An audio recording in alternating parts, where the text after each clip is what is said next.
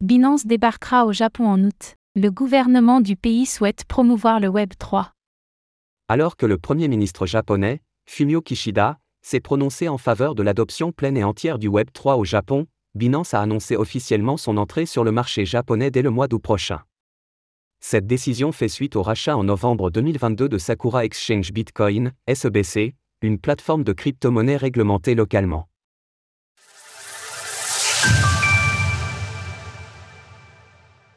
Le Japon accueillera Binance dès le mois d'août. Simple coïncidence?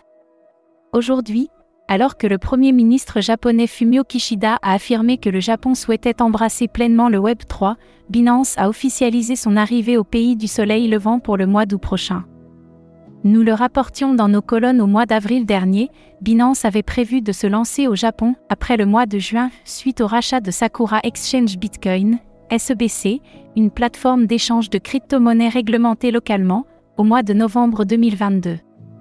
Suite à la loi sur les stablecoins introduite au Japon au mois de juin dernier, Binance compte bien profiter de ce cadre réglementaire afin d'émettre ses propres stablecoins à travers le pays. Effectivement, grâce à cette relativement nouvelle loi, les stablecoins bénéficient du statut de monnaie numérique au Japon et ne peuvent, à ce titre, être émis que par des banques agréées, des agents de transfert de fonds réglementés ou des sociétés fiduciaires.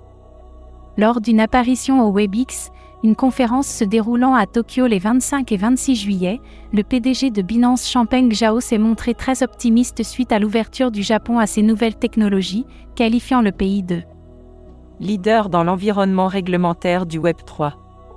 Le Japon a été clair depuis 2017 avec les réglementations sur les échanges de crypto-monnaies et plus récemment cette année avec ses cadres de cotation de crypto-monnaies et l'adoption de réglementations sur les stablecoins.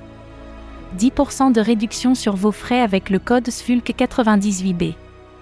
Le Japon s'ouvre au Web 3. Également présent lors du WebX, le Premier ministre japonais s'est montré prêt à accueillir le Web 3 à bras ouverts.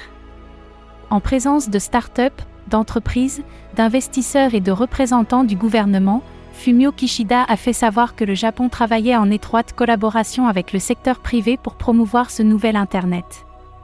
J'espère que l'industrie du Web 3 retrouvera son attention et sa vitalité, et que de nouveaux projets verront le jour.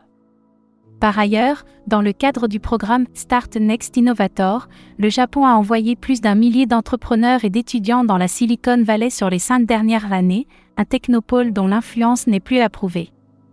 Dans le même ordre d'idées, le gouvernement japonais projette d'envoyer certains de ses talents en France, à Singapour et à d'autres pays.